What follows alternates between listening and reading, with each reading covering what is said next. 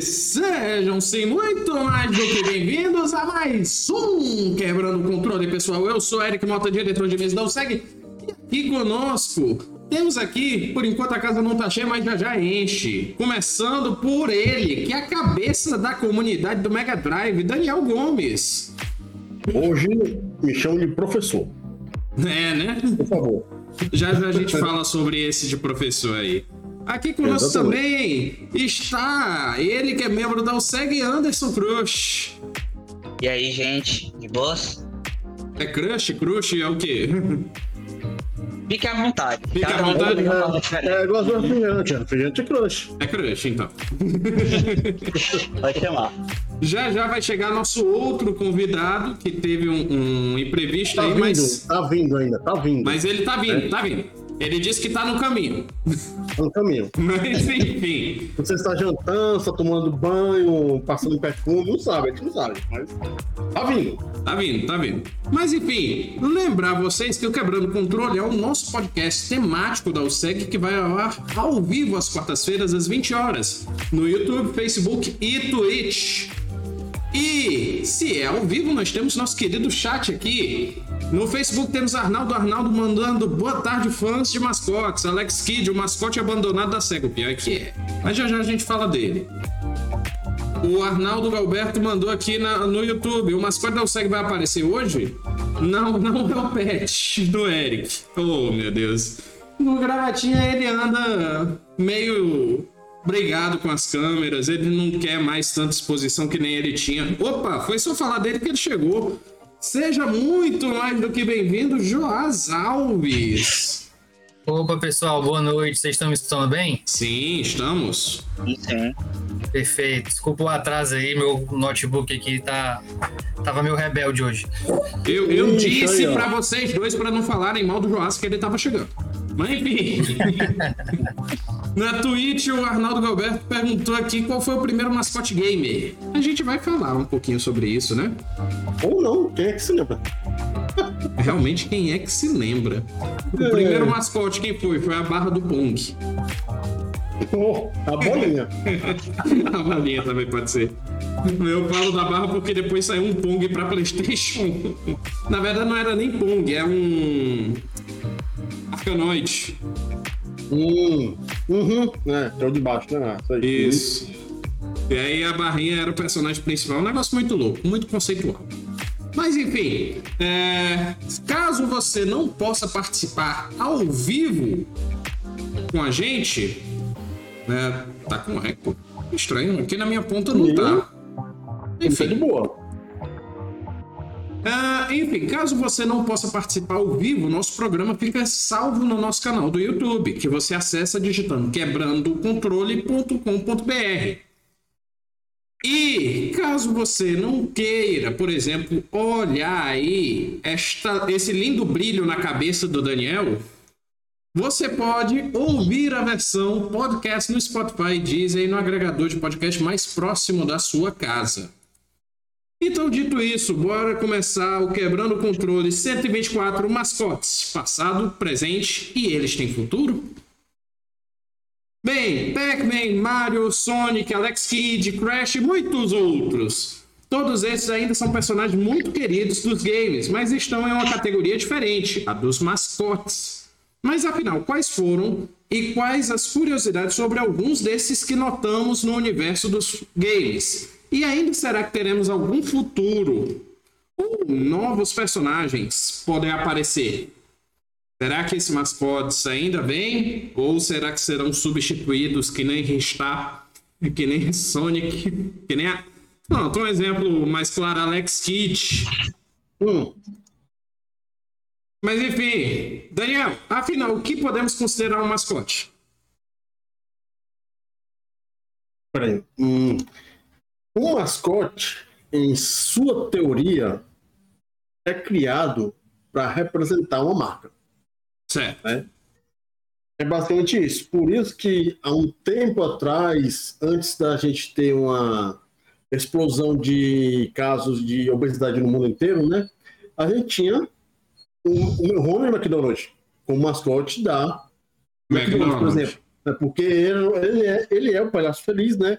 Que fazia as criancinhas na irem com McDonald's comer as paradas lá. Só que a relação de, de comida com palhaço né, pode, é, resultar na, justamente nas crianças comerem a mais porcaria, né? O fast food em si. Tanto é que a própria Disney, ah, um tempo depois, é, não, não, traz mais bone, é, bonequinhos é, no McDonald's, né? Por conta dessa relação que tem hoje em dia. Mas o, o Ronald McDonald é um tipo de mascote, porque representa a marca tanto ao quanto ao ponto que você tem as cores da marca do McDonald's. Uhum. O Mickey, né, apesar de ter as cores da Walt Disney, que é a Walt Disney uma cor azulada, você tem ele como o primeiro personagem do Walt Disney, que, né, claro, não foi só ele que fez, né, foi ele o irmão dele, é, que ele representa a animação da Disney, né, aquele Aquele, como um dongo feliz, sorridente, que está lá para brincar com todo mundo. É, você pode pegar, por exemplo, um estúdio Ghibli. Tem aquele Nossa, gato, gato, gigante. Né, o gato gigante lá do. O nome do, do filme lá é Vizinho Totoro. É, meu amigo vizinho, Totoro. Não, acho é meu vizinho Totoro, não? Já já eu digo. Vai, é, vai lá. continua. É, no caso, aquele gato gigante, que não é um gato, né? Eu só tô dizendo que é um gato. Porque para mim não eu não sou especialista em biologia. E ainda mais desenho animado, né? Que é tudo doido. É japonês. Mas você tem lá um bicho gigante, né? Que tem uma representação, que é aquele gato, desse desenho muito famoso, né? Do estúdio Ghibli. É, meu amigo é... Totoro. Pronto, meu amigo Totoro. Então, é... e esse é um dos desenhos mais famosos do estúdio Ghibli, né? O desenho animado japonês. Uhum. É, no caso, você tem, na Nintendo, você tem o Mario, e tem as cores dos Estados Unidos, na verdade, você for ver, né? Então, eles vão vermelho com azul. É verdade. Você tem os Sonic que também tem as cores vermelho e azul, que representam também os Estados Unidos. Só que eles são duas fontes de, de, de empresas diferentes, né? No canto, canto você tem um, bom, um personagem bonachão, alegre, que, que todo mundo gosta. E por outro lado você tem um, aquele personagem mais rebelde. Mas uhum. justamente isso. Você tem aí cada empresa, não importa se é de videogame, não importa se é desenho animado, não importa se é de filme, você tem uma representação que dá um resumo, em parte, daquilo que é a empresa. Então se torna um mascote, né? Que você tem a logo da empresa, que é uma coisa, você tem aquela, aquele personagem é, humanoide, que é outra coisa, que é para justamente servir de base para até criança, adolescente, até adultos se é, dialogarem com a empresa, né? Tornar a empresa mais humana, por assim dizer. Ótimo, ótimo. É, e você, Joás, quer adicionar alguma coisa?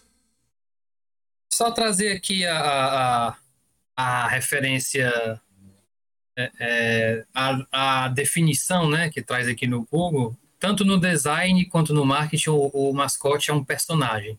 Uma imagem personificada que representa uma marca, empresa ou figura pública. O termo original do francês, mascote, significa amuleto da sorte. Achei interessante, né, quando eu pesquisei isso daqui, porque eu acho que o, o maior nível de sucesso de qualquer empresa que tem um mascote é na hora que você vê o mascote, você já liga a empresa, né? Sim, sim. Ou seja, são, são uma coisa chama a outra, né? Mario é sinônimo de Nintendo. Você vê pro Mario, você já sabe que tá que é a Nintendo, assim como o Sonic é a Sega. É, eu é, acho antigamente que... o Sonic era a Sega, né? Não, hoje em dia ainda é Sega, cara. Você não, você não consegue desassociar Sonic e Sega. É mesmo? Uma pergunta, onde é que saiu o Mario Sonic at Olympic Winter Games? Hum, me usou. Nintendo Wii. Não, tá certo. Então foi no Semu. Enfim, continua. Não, mas ele, mas ele continua sendo, Eric. A imagem ainda a imagem é muito da forte SEGA, relacionada à SEGA. Eu entendo o que você quer é, dizer. Eu só quis mesmo, botar uma alfinetada aí. Eu senti aí que isso aí era pro Daniel. Mas, jamais será. eu vou morrer careca, mas jamais será. mas é isso, não, cara. Eu, assim, o, é Daniel esse... tem uma leve úlcera. É só falar é. do controle do Mega escrito Made by Nintendo atrás. É. Uma coisa aí que foi o a facada falou, no coração, né? Aí doeu. Quando eu vi a caixinha lá, é, é Made by Nintendo, ai não. eu pedi mais cabelo aqui, sim. Agora, uma coisa bacana que o Jorge falou, que falou, não, é questão de sucesso, né? Que você tem na marca. Só que tem alguns é, mascotes que a gente pode colocar como raiva. Para quem utilizou o Office, vai lembrar do tal do O Clipper. clipe. Quem Famoso. odiava aquele bichinho? Né? Verdade. Enfim, são as coisas É, boas sempre- que você tem no marca. É, existe, né? existe os mascotes de sucesso e os de insucesso, né? A Pra gente mim- pode citar. Opa, Ah, pode falar. Não, pode ir. É. É, eu, pra mim, um dos, um dos que eu queria também falar muito dos mascotes são os mascotes que você lembra da marca você fica, Jesus, que mascote é esse? Que pra mim, dois grandes e memoráveis brasileiros é o Barriguinha Mole, O barriguinha E- mole. o Dolinho.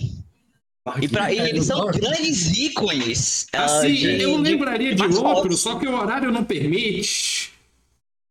Não, o Dolinho eu me lembro que eu lembro, eu- assim, desculpa. Eu me lembro mais do Dolinho não pela marca de refrigerante, mas pelos memes. É. Exato.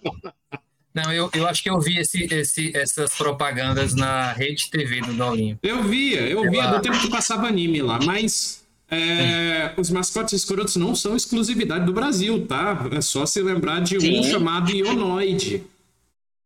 Ah, pra quem não sabe, é o mascote da Dominus. da Domino. Que não teve aqui no Brasil na época. Um mascote. Ah, É. É, o É interessante, é interessante que eu jogava Ianoid antigamente com meu primo e eu não ligava, né? Eu sabia que tinha pizza, porque era logo quando você ligava o jogo, já aparecia. E sempre, e sempre nos chefes, né? Era uma disputa de, de, de pizza, né? Que você queria mais mais? pizza. Isso, então, na época eu não tinha noção. Eu achava que, sei lá, era pizza, mas eu não sabia que era um mascote, eu não sabia que era dessa Domino's. E aí, só muito tempo depois foi que eu vi que, nossa, olha aí como é legal, né? A gente jogava e não sabia. Né, É, tem outro aqui, só que eu vou ter que pesquisar direitinho antes de falar. Um outro, o- um outro que a gente vai se lembrar muito também, que aqui eu acho que o Anderson e o Joyce vão lembrar muito bem, é o Chester Cheetah. Nossa, sim, Chester. é mesmo. Exatamente. Mas- Inclusive, tá aí o jogo pra ele. Eu acho que ele tá queimando pauta, na verdade. né? Vamos falar de outro obscuro, só que esse é um pouquinho mais bonitinho que o Ionoid. Cuspot. Ah, do Seven Up. Cuspot Uhum, é mascote do refrigerante 7-Up. Isso. E uma Tem um jogo dele também, né? Tem, Dois do jogos, não. SNES. Tem dois, pro Mega Drive e Super Nintendo. Ah, tem Mega também? É que eu só me Isso. lembro da versão do SNES. E tem um que é de plataforma e o outro que é isométrico. Ótimo. Mandar um abraço É. aqui pro Drasgon Digger, que chegou no YouTube. Seja bem-vindo. Boa noite, Drasgon.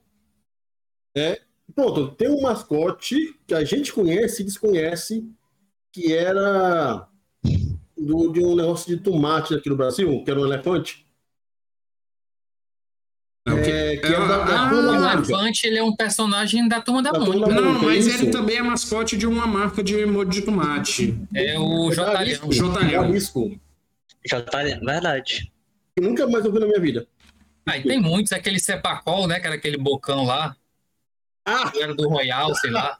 a gente Agora tinha um que, a gente tinha um, tinha um que era um ser humano, né? Que era o cara do Bombril. É. Aquele cara, aquela. É, eu, eu, eu acho que tem momentos que a pessoa, né? A, a, a- a- ela pessoa passa a ser é um personagem, né? Como é o Um- caso do Bombril, né? Um que, cara, a gente não tem como se esquecer. Baixou na casa. Baixinha. Tartaruga, né? E tem um carro passando Sim, lá tá também, viu? bravo. O pior, eu não bebo isso aí mais mascote de cerveja do que de... É, passou muito esse mascote, caralho. O carro tá passando aí, viu? Ah, tá. No, no caso. Ah, o eu pensei então, que era só eu que tava ouvindo também, porque Eu ouvi o né, Eric e pessoal? agora eu... É, o Eric Caminhão. estão movendo o apartamento dele para outro lugar, aí tá sendo essa hora. ele tá entrando numa fenda temporal. Daqui a pouco ele tá em outra É que ele tá realidade. movendo a casa de lugar e o carro caiu no atoleiro. Mas eu não sei se lembra.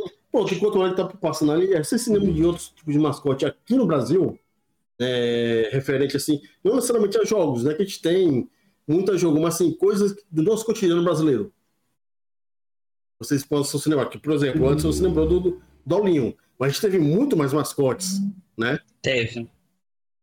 Sim, e é aquela situação que eu comentei, né? Às vezes você tem um mascote que ele é uma pessoa, ele acaba virando um mascote de uma marca e não é nem um, um, um desenho ou um personagem criado. Assim, acaba sendo um personagem criado, né? Mas uma pessoa, como, uhum. como você citou, Daniel, o cara da, da, do Bombril, né? Isso. Ele era a cara, a, cara, a cara do Bombril, né? E ele, assim, é uma pessoa que acabou se tornando um mascote, né? Uns 30 anos, viu? Ele ainda é vivo, né, esse cara? Ele é vivo, mas não faz mais a propaganda, né? É. é. Um outro que eu me lembro, assim, de propaganda brasileira que a gente tem assim como mascote. É... Quem teve um tempo como. Qual foi? Cara, tem essa que o Arnaldo tá falando aqui, não. Né? Como eu já falei. O Microsoft anunciou a volta do. O clipe vai voltar? Hã? Meu Deus, o clipe vai voltar. O antigo mascote em formato de clipe papel com olhos de sobrancelha do pacote, ele vai faltar essa desgraça. Olha aí, que amor. O próprio ah, tá tudo bem. Ah, tá doido, a Microsoft gosta de judiar com a gente, né?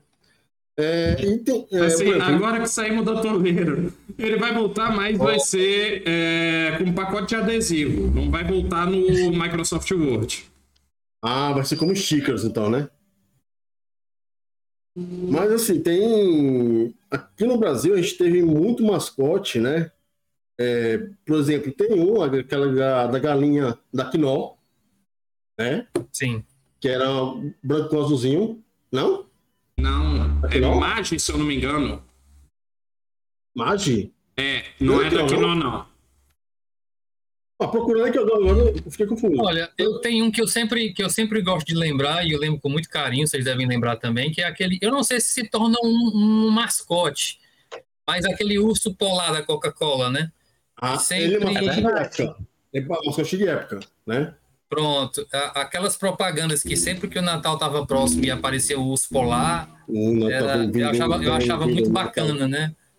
O próprio a gente sabe que o próprio é, Papai Noel foi modificado pela Coca-Cola para ficar vermelho, né? Ele originalmente, o Santa Claus. É azul, né? É Ele é azul, né? Verde. Verde? Ah. Verde. É verde. O Santa, Santa Claus, que é o Santo Nicolas, né? Aquela, aquela escandinávia assim, aí, Coca-Cola chegou lá, cara, verde com vermelho não combina. Bora vermelho. Taca bicho vermelho aí, bora lá. Então, tipo assim, eu tenho dinheiro, né? Eu quero que ele seja vermelho agora. Então. É, ó, porra, vai ser vermelho, cara.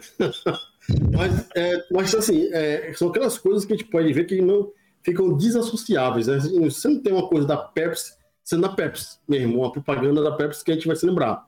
A gente vai ter agora Coca-Cola, tem um, tanto o urso quanto o próprio Papai Noel. Pode ver, todos anos sai uma coisinha do Papai Noel na garrafa, na, na, na lata Coca-Cola, né? Ah, me lembrei de outro. O hum. piruzinho da Sadia. Ou da não, ou da Perdigão. É Sadia, né? É Sadia. Eu acho que é Sadia. Sadia, né? Que esse, ó, é velho pra caramba. É verdade. E esse, e esse passa até hoje. Ele ainda é vivo. Pois é, e fizeram um meme agora. Né? Ele uhum. recente. Eu não acho que é vivo, não. Eu acho que é o irmão dele. Ele foi substituído pelo, não, assim, pelo irmão, pelo clone, sei lá. Fizeram um meme, né? Que ele usa, não usa um, um binóculo aqui, não. Um óculos de mergulho, na verdade. Óculos de mergulho. Sim. Se você pegar o personagem 3D agora, você vê que na verdade é o Gasparzinho dentro. Cara, eu, tô, eu, vi, eu tô conversando com vocês agora sobre essa sobre mascote, tô me tô relembrando as aulas da faculdade. Olha só, na disciplina de na marketing, né? verdade, né? a gente eu acho que a gente trocou aqui, ele é da Perdigão, não sei. Perdigão, é, essa não tem não, é Perdigão. Pois é, ah, mas voltando mesmo? ainda mais, o Arnaldo confirmou, eu já tinha pesquisado, mas o Arnaldo confirmou, a galinha azul é da Magi, M-A-G-G-I-E. Uhum, na Mag, isso. E é, ele falou aqui sobre o frango da Perdigão, dizendo o sucesso junto ao público foi imediato e em 1985 a Sadia realizou um concurso com os consumidores para escolher o nome do mascote. A sugestão vencedora foi Lequetrek, cuja grafia seria modernizada para Leque e Fentrek. É, a, mas o personagem sempre foi conhecido como Frango da Sadia. Ué, é sadia ou perdigão esse diabo agora? agora sadia comprou perdigão, né? Tanto faz. É, agora é tudo o mesmo conglomerado. O que você tá falando, Joyce, da, da sua faculdade? Não, o que a gente falando, né, na disciplina de marketing, a gente estuda muito isso, né, dos mascotes e a construção do mascote. Uhum. Tudo isso aí que, por exemplo, né, a Coca-Cola, o vermelho, né, a questão de, da sede, Ah, É, cones, que- que remete. Então, ah, por exemplo, esse mascote da Perdigão, né, a gente fica imaginando como é que o cara cria um frango com óculos de mergulho, né, assim, Pois qual é a é. ideia que o cara tem de fazer um negócio desse, né? Ou seja, é, é um nível de criatividade que, que, que foge e, e dá certo, né? Como às vezes também não dá, né? É. Como é como é o caso, como acontece é, na maioria dos casos, mascotes olímpicos e da Copa do Mundo. Nunca se casou bem, a grande maioria. É verdade. É verdade. vai pegar né? no Copa agora, é um pano de pastar. É o paninho, é a tapioca, é, é muita coisa. Pois É é. verdade. Agora, a gente pode perceber a seguinte coisa. É, criar um mascote é tão complicado quanto criar uma logo. Sim. Eu, é, É. com certeza. Eu, estudo de criação de logo é uma coisa que você fica, eu, eu fico besta, né? Uhum. Que é assim, ah não, se você colocar um Gzinho mais pra cá, você vai conseguir um milhão de cliques a mais. Eu, que, como assim? é, mas é bem interessante esse negócio, né? Pois é, pois é, muito interessante. Mas a gente já falou tanto de mascote, vamos falar um pouquinho mais. Eu quero saber se vocês têm um mascote favorito. E eu vou restringir para jogos, tá? Não pode falar o que do ter, Olinho. Começa, Anderson.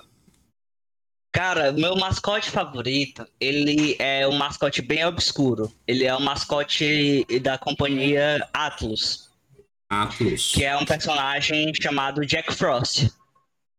Jack Ele é Frost. como se, ele é como se fosse um boneco de neve. Ah, é o do criança, Ah, daquele, Shin Megami Tensei, Clay né? Fighter, não. Exato. Ele, ele aparece em Shin Megami Tensei. Não, ele não é de Clay Fighter. É outra coisa. Ele é um pouco mais Fofinho. amigável, por- fofinho, por assim dizer.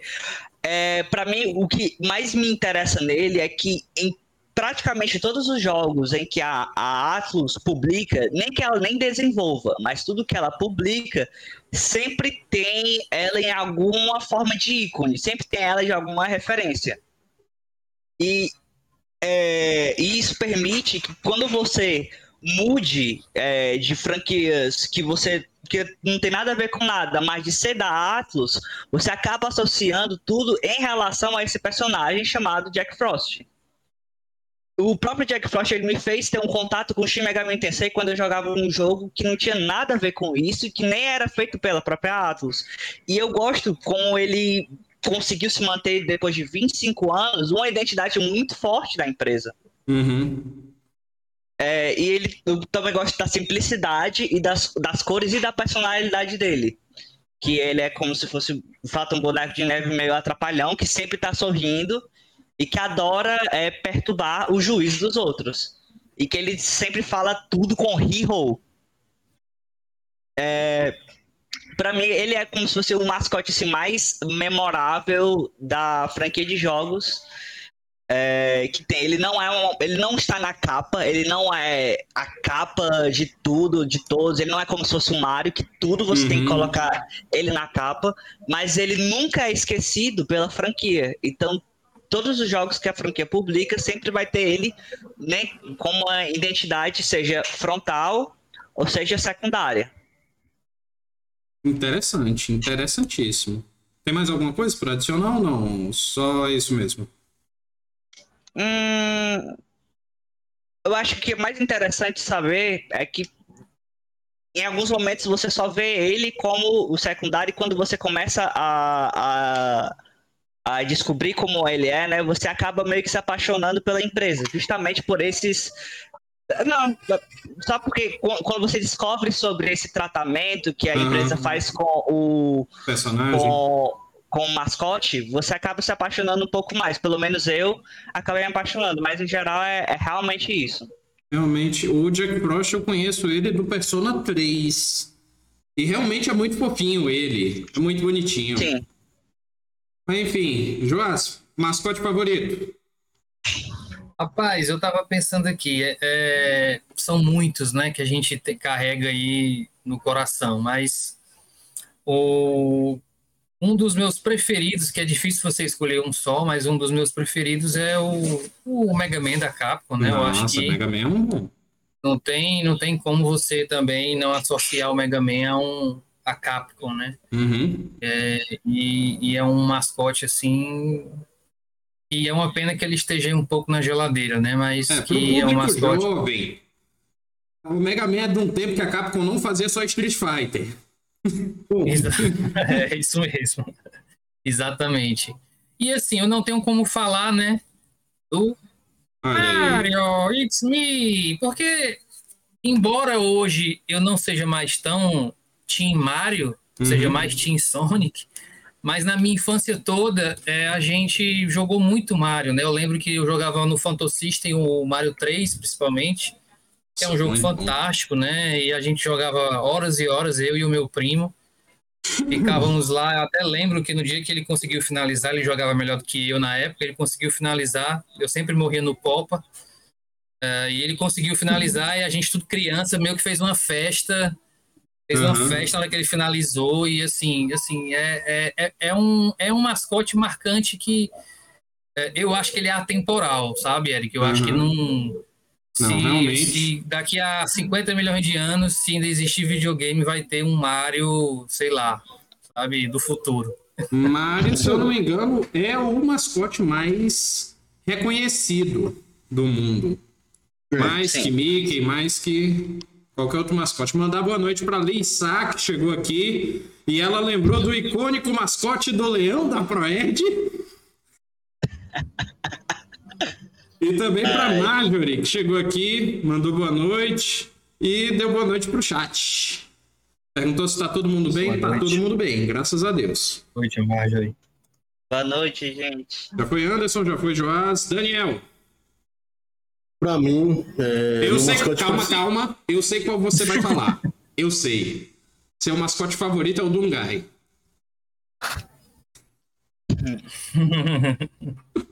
Porque ele representa a contravenção, a agressividade, aquilo que era de software antigamente. É o pessoal do fundo de quintal, né, no, no- no- numa garagem, criando jogos que eram feitos para você transgredir aquilo que era o normal da época. O que que era normal na época? Pular em cima de tartarugazinha ou, uma- ou destruir robozinho, né, para libertar os coelhinhos lá do Sonic.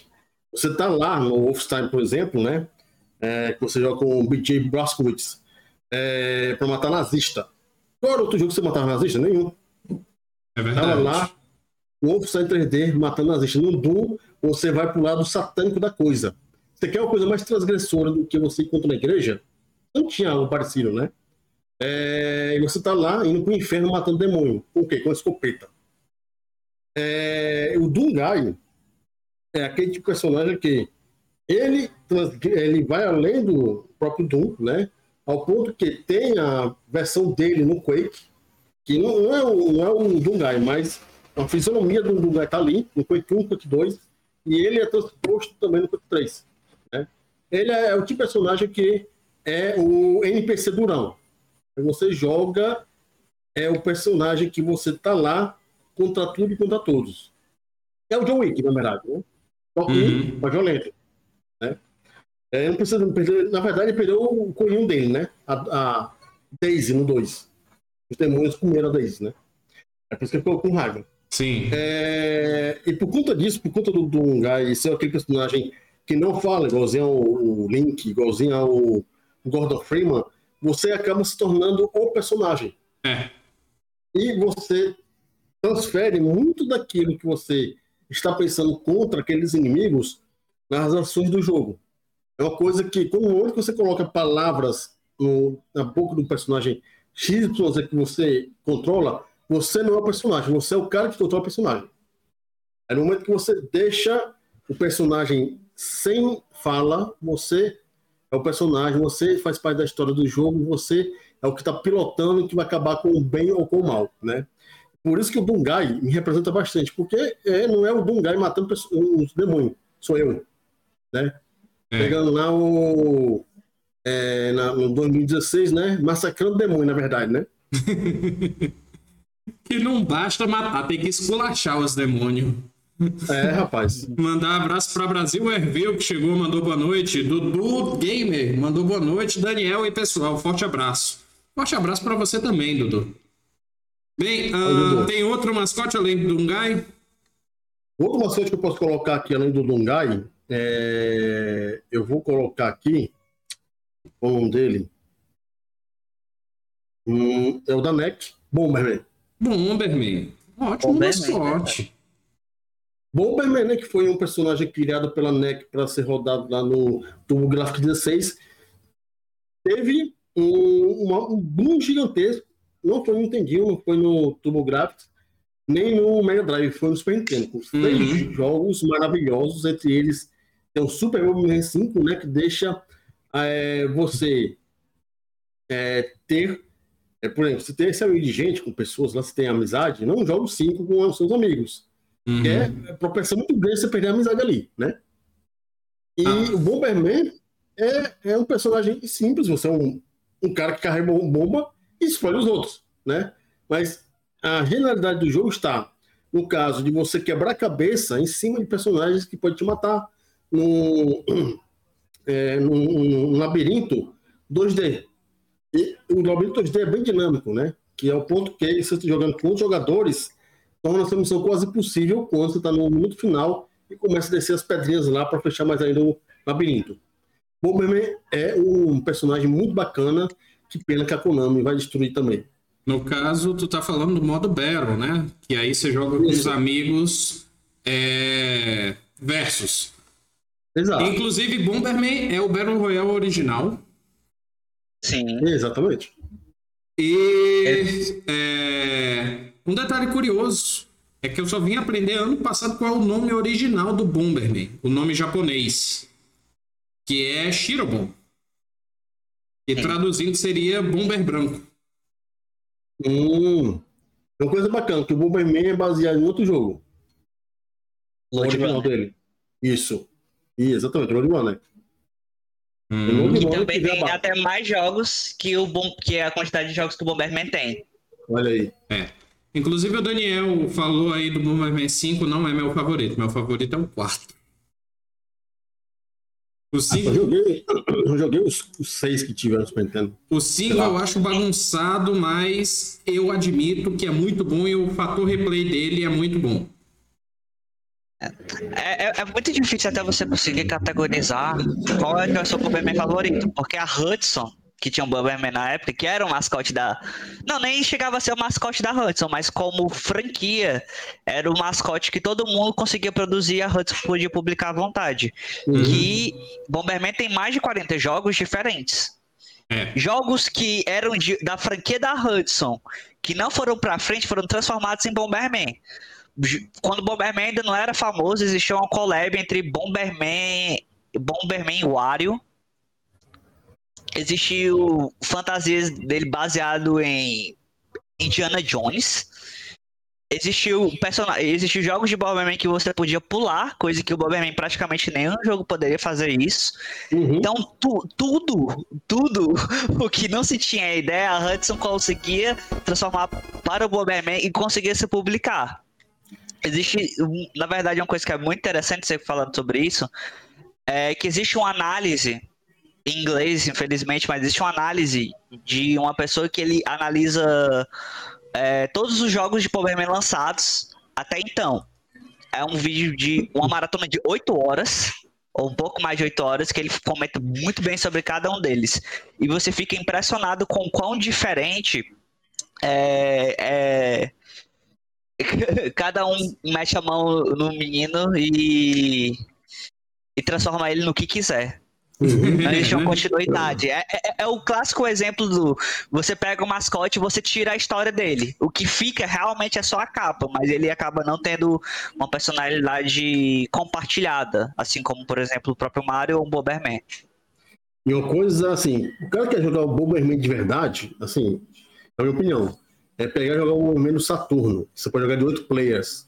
Ah, esse Ali, Bomberman Saturno é magnífico.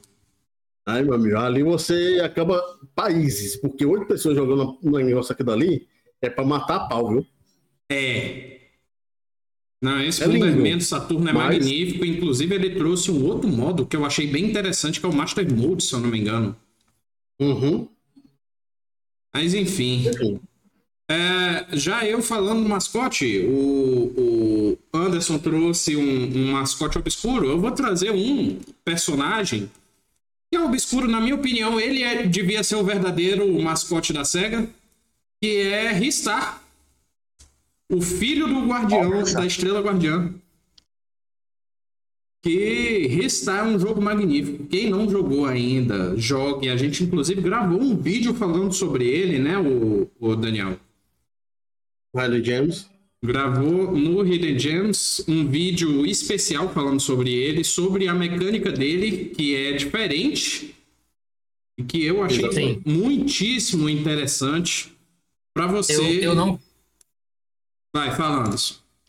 eu, eu não conhecia esse, Ah, esse jogos. jogo assim. Eu conhecia de ver, mas nunca tinha jogado, né? Aham. E na coletânea, do, na coletânea da SEGA uh, pro PS3, recentemente eu, eu trouxe meu PS3 de volta à vida.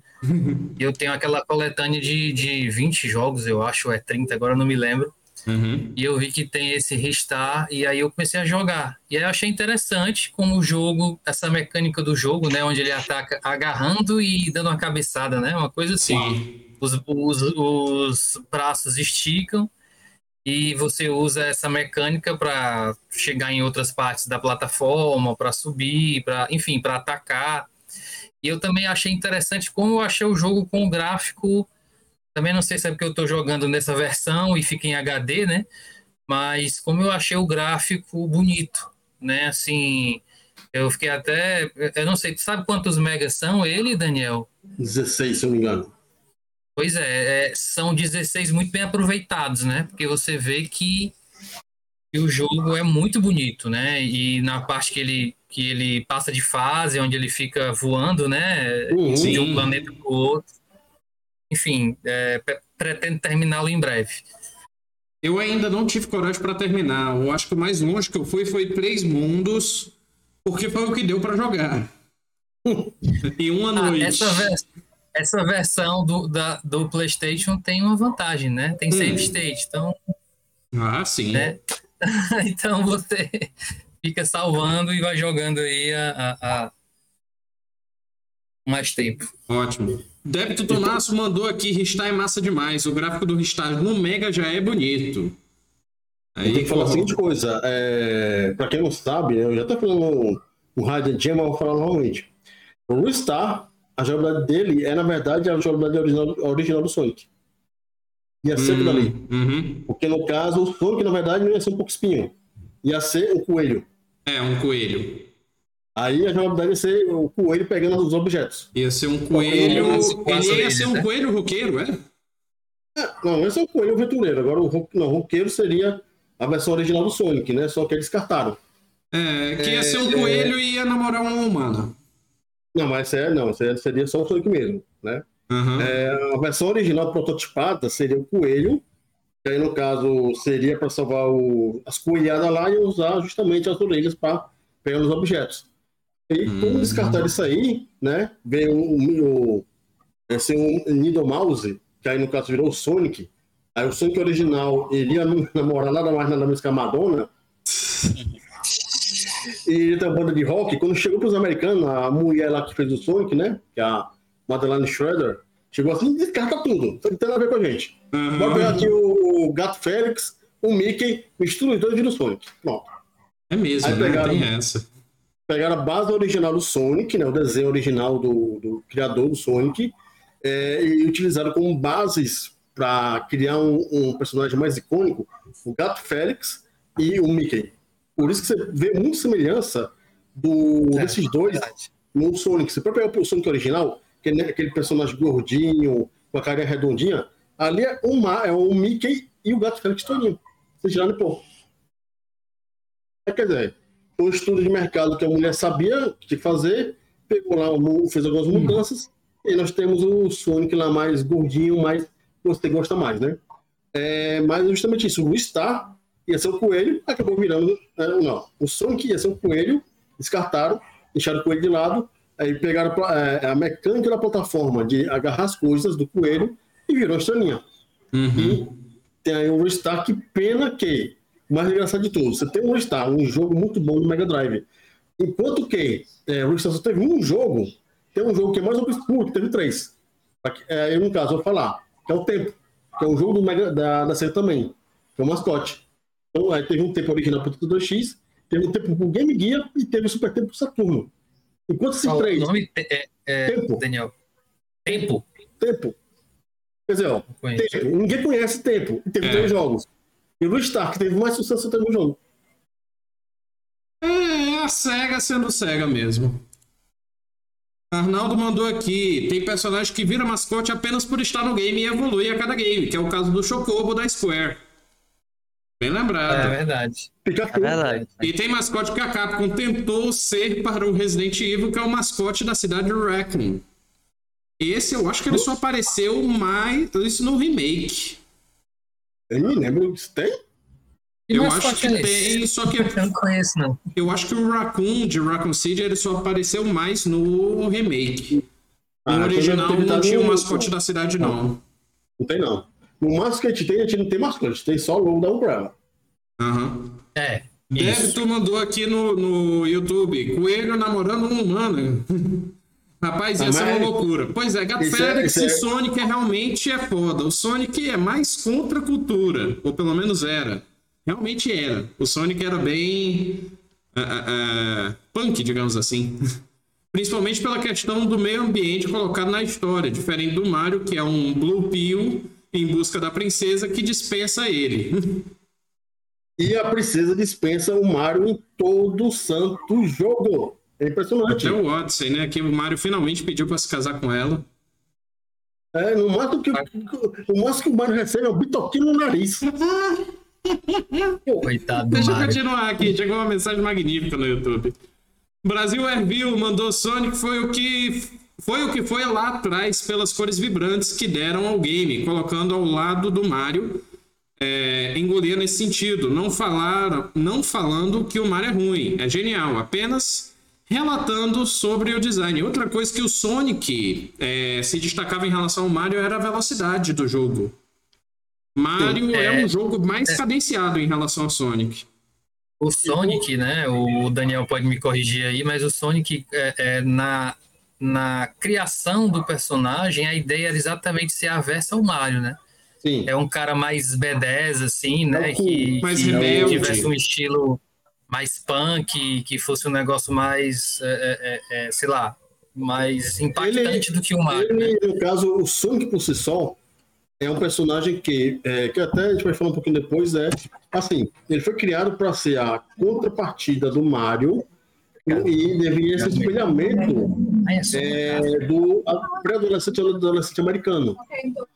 É, é, por isso que o pessoal dos Estados Unidos, quando o, o, Sonic foi vendido, é, as crianças e adolescentes gostaram do Mario do Sonic, porque ele era o que eles queriam ser. É basicamente isso. É por isso que você tem essa contravenção. Em contrapartida, ele é contraventor, sim. Só que é um contraventor que ajuda a natureza. Aí é um negócio até contraditório, né? Às vezes. É. Bom, uma coisa que eu acho bacana do Sonic é o seguinte: você tem esse mundo do Sonic do Morbius, né? Você tem um diabo do Robotnik. Por que o Robotnik fica dando poder pro Sonic? Uhum. Da moeda, da moeda, da poder, da velocidade. Não, é isso, mano. Tu fica gastando dinheiro com a tua com o Sonic. Sim, sim. Entendo. Pois é, é, o Arnaldo falou do Mr. Raccoon, que é o mascote da cidade do zoológico de Raccoon City. Hum, eu pesquisando aqui, É, eu- o Mr. Raccoon ele é mais presente no remake. É o remake do esse 2, Mr. que ele é o coletávelzinho que você destrói. Mas eu também achei uma moeda com o mascotezinho naquela qualidade magnífica que foi tirado do Resident Evil Outbreak. Então aí, realmente, tá presente no Outbreak, mas tá bem escondido. Tá num file de lá. Aí, continuando mensagem do YouTube, débito continua aqui, essa eu concordo O mascote de Resident Evil é o Tofu. Tofu, grande personagem Ah. secreto. O Tofu eu conheço, o Mr. Raccoon não. Pois é, e o David continua aqui que o Sonic tem a questão da velocidade e dinamismo, mesmo sendo nos primeiros jogos é, lineares do Mega Drive. Tanto que até hoje o Mario mudou. A partir do Mario World se tornou um jogo mais explorativo e o Sonic manteve a linha da velocidade. Aí. em- Ah, o Daniel já voltou. Ótimo. Pois bem, vamos começar com o Joás aqui. Podemos considerar que a Guerra dos Consoles foi um momento de grande destaque para os mascotes na história dos games? Sem sombra de dúvida, né? Eu ouso a dizer, e aí está aberto a críticas, né? Uhum. Eu ouso a dizer que os mascotes se consolidaram de fato nesta época. Porque ficou nítido a, a, a guerra entre Mario e Sonic. Não só porque trazia isso nas revistas de videogame, né? Muitas vezes na capa das revistas. Sim. né? Eu lembro da, de revistas como Ação Games, que aparecia nitidamente o, o, o, o Mario contra o Sonic como se estivesse naquelas lutas de MMA, né? Um olhando para o outro. E nessa, nessa luta de, de das, das duas plataformas, né? Eu sei que o Sonic e, e- e o Mario, principalmente, são mais antigos, mas eu acho que nessa época se consolidou mesmo a, a- as marcas dos mascotes, né? Assim, ficou, ficou fixo eles como sendo os mascotes definitivos, digamos assim, Uhum. é, ao meu ver, tá? Porque eu lembro bem que nessa época a gente ainda hoje existe isso, né? Ah, o Sonic é melhor que o Mario, o Mario é melhor que o Sonic, enfim. E tem essa, essa, essas disputas, né? De, de sadias, às vezes nem tanto, mas Às vezes nem muitas tanto. vezes sadias, de que a gente fica, às vezes, até se diverte, né, com, com, essas, com, essas, com essas rixas, mas eu acho sim, viu, Eric, que nessa época foi a época que foi, assim, crucial mesmo para fixar esses mascotes, e eu acho que isso acabou ampliando, né, e, e os horizontes e consolidando até outros mascotes de outras empresas, sabe? É o que eu acho. Uhum, Ótimo. Daniel? Cara, é, a guerra a gente sabe que começou com o Drive Super Nintendo, né? Até, até anteriormente a isso, né, a gente teve a pequena batalha entre Nintendo e Master System, entendiam? Sim. É, e ali não foi só a série Nintendo com seus grandes mascotes que a gente teve aí é, eles, né? Tivemos a sessão de outros mascotes, como por exemplo, é, pelo que eu me lembro, tem um que um jogo eu acho ruim, mas tem que lembrar, Busby, da Kool-Aid, né? Bubsy, Aquele né? gato, né? Que teve uns dois jogos 2D, teve um jogo 3D. É, tem um outro, né? Que esse é antigo, antes da- dessa guerra, né? Que é o próprio Pac-Man, de ser mascote da Namco, né? É, tem um outro que eu me lembro muito bem. É dizer de quem mesmo, Daniel? Desculpa. Qual o Pac-Man? O Bugsy que você falou, né? É a, colagem. A Colade. É um, é, um, é um coelho também, não? Só pra Um saber gato. se eu tô. É um gato. É um gato com a camisa branca e um ponto de exclamação. Ele, se eu não me engano, eu peguei uma imagem dele, vai passar já já na live. Ah, É, tem um outro, né? Que eu posso colocar aqui. E esse é muito conhecido, muito querido por muita gente, com jogos bem bacanas, que é o Kirby, da HAL Laboratories. Né? Uhum. É, é, o e um- tem um outro, eu vou colocar aqui, né? Que até muito tempo atrás era um mascote da Sony, não é mais hoje em dia, Crash Bandicoot. Nossa, Crash Bandicoot. E ele é de quem agora? É Microsoft, atualmente da Microsoft, agora vai virar Microsoft, né? É, o Donkey Kong Country eu não considero ele um mascote. O Donkey Kong eu não considero mascote, né? Também Considero acho que jogo, não. mas não um mascote. É... Pronto, um mascote da, da, da Konami, o Solid Snake. É, Ah, sim. Eu acho que eu acho que seria. Depois de 50 jogos, né? Não tem como não ser, né? Ah, eu pensei que tu ia dizer que era a torcida do PS. Enfim. Mas assim, é, você pode ver que nos anos 90 foram criados os mais diversos mascotes das mais diversas empresas. E a grande maioria marcou a empresa em si. Quer dizer, a gente não tem só mascote das empresas de consoles. A gente tem mascote das soft houses. Sim. Isso faz a diferença também, né? Então, olha assim, ah, Mega Man, Mega Man é Capcom, mas se eu for falar de Street Fighter Ryu, também é Capcom. É. É, vou falar, é, Scorpion e Sub-Zero, ah, é NetherRealm, é Warner, que é Mortal Kombat, né? É, agora você vai pegar assim, por exemplo, Tekken, você pode falar do Paul, né, por exemplo Sim. né? Pegar um pouquinho de Namco. Quer dizer, e cada personagem é, com uma franquia que é extensa, você acaba falando que você acaba associando indiretamente o personagem. Ele é um mascote natural da empresa, mas a gente que é consumidor fala, esse personagem é mascote. Você pode ver. Não sei vocês, mas eu, eu acho o Ryu o mascote da Capcom muito mais que um Gaio, que um Ken, que um Blanco, seja assim. Porque eu acho que o Ryu está presente desde o primeiro jogo. Eles estão querendo tirar ele do sexto, mas não vão conseguir. A Capcom não vai conseguir isso. Porque é o mascote presente. Ele é um personagem que não seja. é, ele é muito fodão, ou seja ruim. Ele pode ser. Mas ele, como personagem, transmite muito bem a essência do jogo. Street Fighter. Ele está sempre a caminho de se, se aperfeiçoar, né? Ser o melhor de todos. E ele acaba sendo o, o protagonista, né? Assim, É. Direto ou diretamente. como, né? Aí, por exemplo, eu lembrei, eu lembrei agora do, do Castlevania. Tem um jogo Castlevania que eu acho aí no caso. O jogo Castlevania é o mascote da Konami. Pois é, o Não, Débito, o Débito tinha até comentado aqui que ele falou do Castlevania, do Alucard, mas que realmente o Snake é mais lembrado. Ele falou que a Capcom tem o Mega Man, até que tem mais o Paul. O LoL é da família Kazama, principalmente o Jin, Heihachi e o Kazuya. A família, Sim. né? Da... Mas se eu for pegar assim, o, o, Castlevania, ele é, a marca Castlevania é, não deixa de ser, além de uma marca, ele não deixa de ser um mascote. É a família Belmonte, né? Como eu falar, Alucard, não, Alucard é uma parte do jogo, é, uma parte, o personagem principal do Symphony of the Night. Mas a franquia é Belmonte. Sim. É.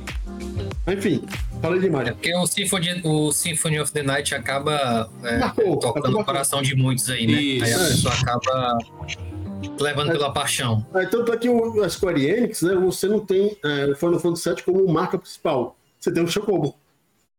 Tanto, tanto, agora falando um pouco mais de Castlevania mesmo, deixa eu até ver se tem alguma coisa aqui no Facebook. Tem um trailer do Sonic que o Arnaldo mandou, que é comparando o Mario com o Sonic. Eu me lembrei desse trailer. Ah, mas o Castlevania, sim, interessante, que teve um redesign no Alucard. Teve? Que teve. Teve? O Alucard, ele é original do Castlevania 3. É o Sim, 3. Três? Ele aparece É o três, lá. é, é o três, é. Que é a primeira aparição dele, que ele é um personagem que pode ser adicionado à sua party, dependendo do caminho que você faça. Sim, sim. São E- quatro personagens que você pode Isso. ter, se não me falha a memória. Que é o Cinco, seu quatro, personagem, que é o Trevor. O, A Maria, A Maria, o Grunt, que é o ladrão, e o Alucard. é, são Uhum. quatro. E aí, é, o Alucard, na época, ele tinha cabelo preto. Ah, Nossa. eu joguei o jogo direito. Pois sim. é, depois procura. Tanto que tem até uma piadinha no Symphony of the Night que a a personagem lá, eu esqueci o nome dela. Maria? Ah, não, Maria é do Symphony. O do 3 é a Saifa. É a Saifa, Sônia, sei lá. Saifa Ah, Belnaz. isso, é verdade, né, Maria? Não, é verdade, Bel é a. Saifa. Isso. é verdade. A Maria é filha, parente da, da Saifa, coisa assim tipo. Mas enfim, a Maria no Symphony of the Night pergunta: Não, você viu um Belmonte? Você conhece o Belmonte? Ela falando do. Trevor? não, foi do filho do Trevor. E aí ele se lembra do Trevor e aparece o spritezinho do Castlevania 3. É, sim, sim, sim, eu me lembro, me lembro. Uhum. Pois é, tem essa, esse easter eggzinho legal no Symphony. Pô, a gente entrou no Castlevania, fiquei com saudade do anime agora, ó. Eu também, mas enfim.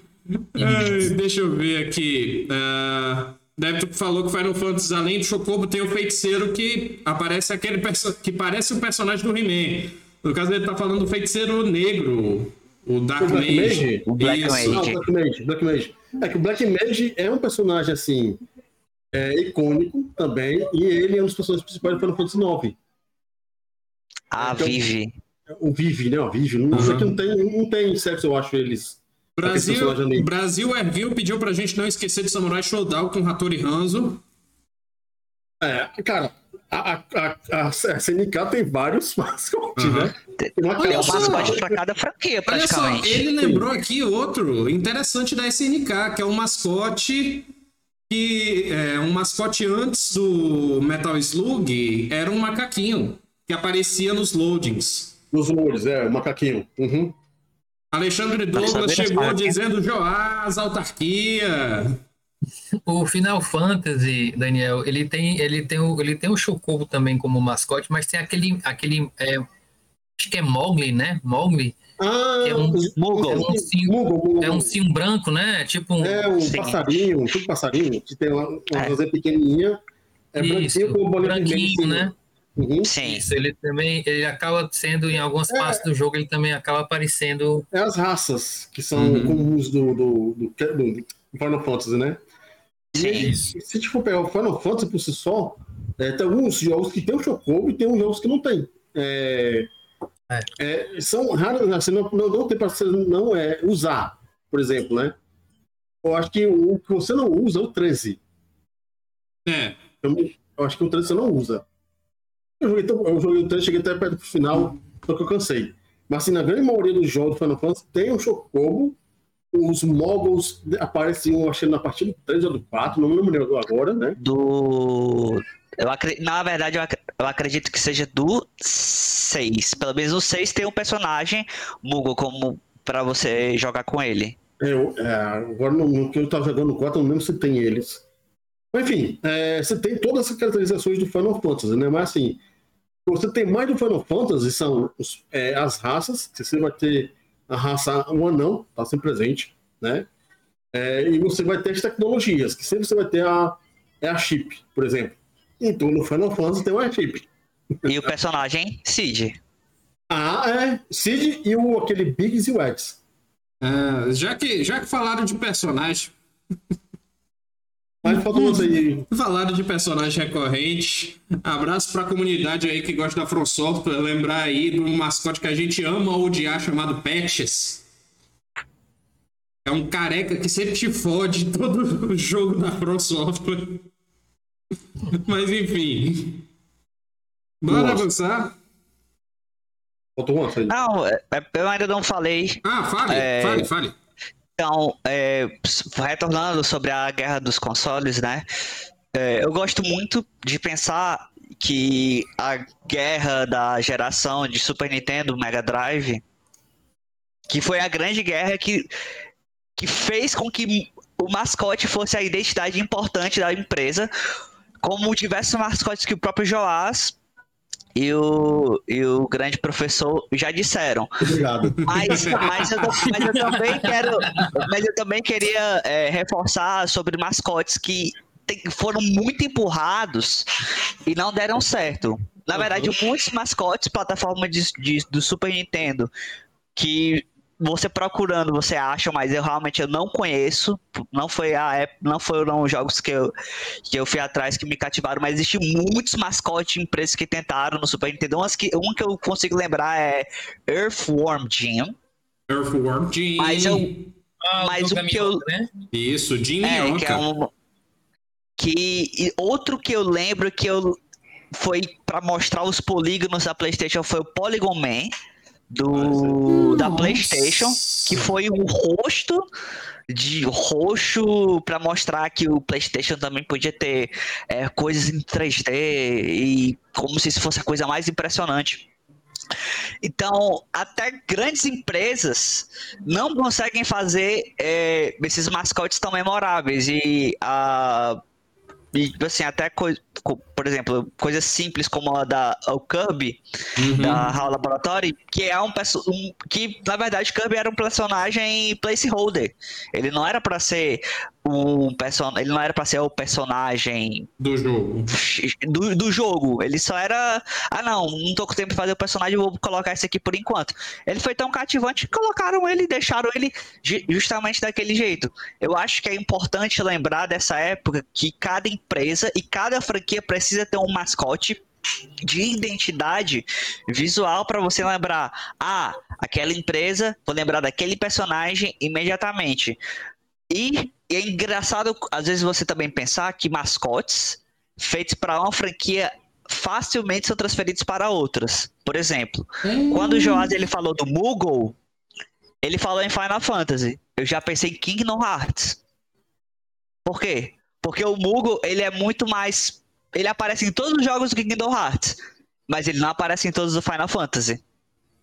Então é até engraçado ver como é que essa questão dos mascotes, às vezes quem adere realmente é mais o fã do que a própria empresa.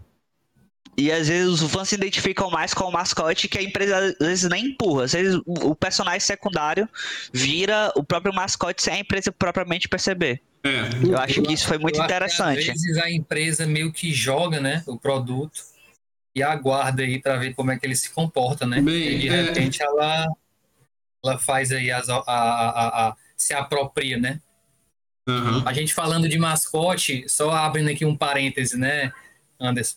É, Eric, eu acho que o Alexandre poderia ser o mascote dos campeonatos da Milton Games, viu? Ele é o gênio. Bem lembrado. É o gênio, é o gênio dos, do, do, dos jogos aí, principalmente retrô. Eu acho que ele devia ser. Eu vou até falar com o David, deve ter uma charge dele, botar ele como mascote aí da, da dos da campeonatos Milton. da Milton. Bem lembrado, Jorge, bem lembrado. Mas, Abraço enfim, aí para o Alexandre, se ele ainda estiver aí, né? Abraço para o Alexandre quando ele vê.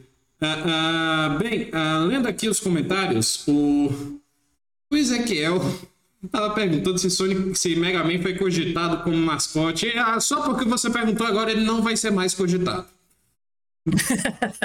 Débito mandou aqui: tem mascote do PlayStation X que não são exclusivos. Que é o Jersey Devil, que é, é uma sátira do Batman, mas no estilo Halloween. Foi dos, um dos primeiros do PSX.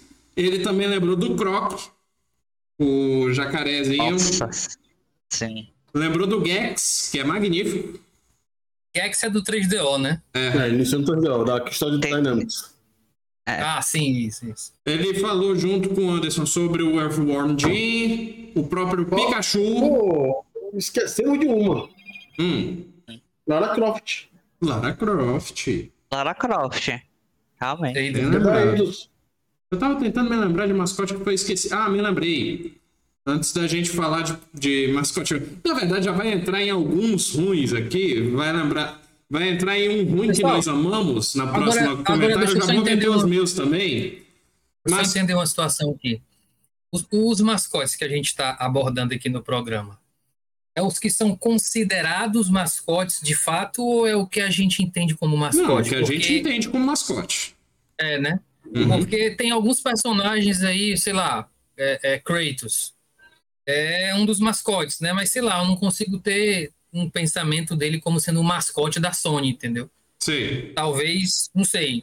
Coloca como mascote da Santa Mônica, tá bom. Pronto, é. Pronto. Enfim, uh, tu falou do Kratos, tem mais aí, tem, por exemplo, inclusive o Anderson falou do Polygon Man, que eu não me lembrava mais dele. Mas lembrar que o Polygon Man, ele apareceu em jogo recente do Play 3. Ele é, ele é o chefão final do PlayStation Star Battle Royale. Sim. Justamente lá onde eu, onde eu o conheci. Uhum. Mas enfim, uh... Lembrar de mascote ruim, temos Awesome Possum. Temos Aero The Acrobat. Não, Aero The Acrobat o jogo é bom. Não, o jogo é bom. É uma época que estavam se forçando mascotes. Era. Ah, deixa eu ver qual foi o outro mais ou menos que eu pensei. Zero de Kamikaze Squirrel. O jogo é mais ou menos. Hum. Tipo, mega Super Nintendo esse jogo. É. E aí o, Dami, o Débito lembrou aqui no YouTube do Pepsi Man. É um grande Pepsi Man. Uhum. O mascote da Pepsi japonesa. Ele também lembrou do Cuspote, só que o Cuspote a gente falou. O que, foi, Joás? Eu fiquei pensando, o Pepsi Man é um jogo né, da Pepsi. Eu fiquei pensando se tem algum da Coca-Cola. O Coca-Cola. Eu tô, tenho o Coca-Cola Kid, o Game Gear. Olha. Ah, ah, é. Inclusive tem uma versão do Game Gear que é, é, é, é especial da Copa, né? Isso. Uhum. O Joás, o Davidson já disse que o mascote da Milton é o Maílson. E depois Ah, dessa eu é, tenho que é. concordar. É verdade, é verdade, é verdade. É verdade. E ele disse que o Kratos é um mascote, porque mascote não necessariamente precisa ser fofinho. Ele pode ser marcante. É, depende muito da proposta da empresa e de pessoa e de alguém. Inclusive, vamos fazer uma campanha. Vamos tornar o Conker um mascote da Rare. Tá, pre- tá mere... Não, tá precisando. Não tá merecendo, não, mas tá precisando. Pensei que tu ia dizer pra gente criar o mascote da OSEG. Não, já temos, já temos. É? Mas a gente falou aí de Kratos, falou do Polygon Man. Afinal, qual seria o mascote da Sony e da Microsoft? Houveram tentativas da empresa de criar ou vincular seus jogos a um personagem? Vai lá, Joss. Apesar de que a gente Pois já é. arranhou essa, essa resposta. É, é o que eu, é o que eu, assim, eu sinceramente, se você me disser assim, ah, tem vários personagens de peso, né, de jogos que foram grandes franquias, né? Mas Uhum. eu não consigo associar é, é, é, esses personagens à marca da Sony, assim, de, de considerar um mascote, sabe? De que tenha sido assim um, um- um- como eu consigo com o Mario, como eu consigo com o Ah, Sonic, pois eu entendeu? consigo. Consegue? Já já eu eu não, cara. Já já eu É- falo. Eu também tem God of War, tem, tem Uncharted, tem diversas, diversos outros IPs. outras franquias de peso, né? Mas assim, se você disser que ah não é esse daqui o mascote, até porque eu acho que teria que ser um, um mascote. É, ah, eu tenho 10 mascotes. Eu acho que acaba perdendo o foco do negócio, entendeu? Sim. Então, Sim. eu não consigo enxergar de fato, nem na Microsoft, principalmente na Microsoft, que eu acabei tendo muito pouco contato com a Microsoft.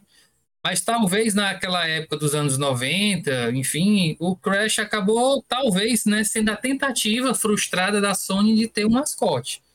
Né? Principalmente naquelas propagandas antigas onde ele, onde ele, onde ele ataca A Nintendo. a, a Nintendo, né? E, enfim.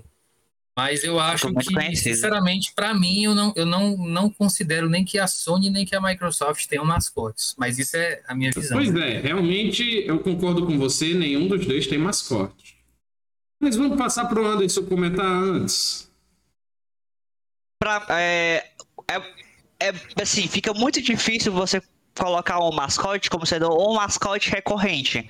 Até porque empresas da Microsoft e da Sony de 10, 20 anos atrás estão se invertendo.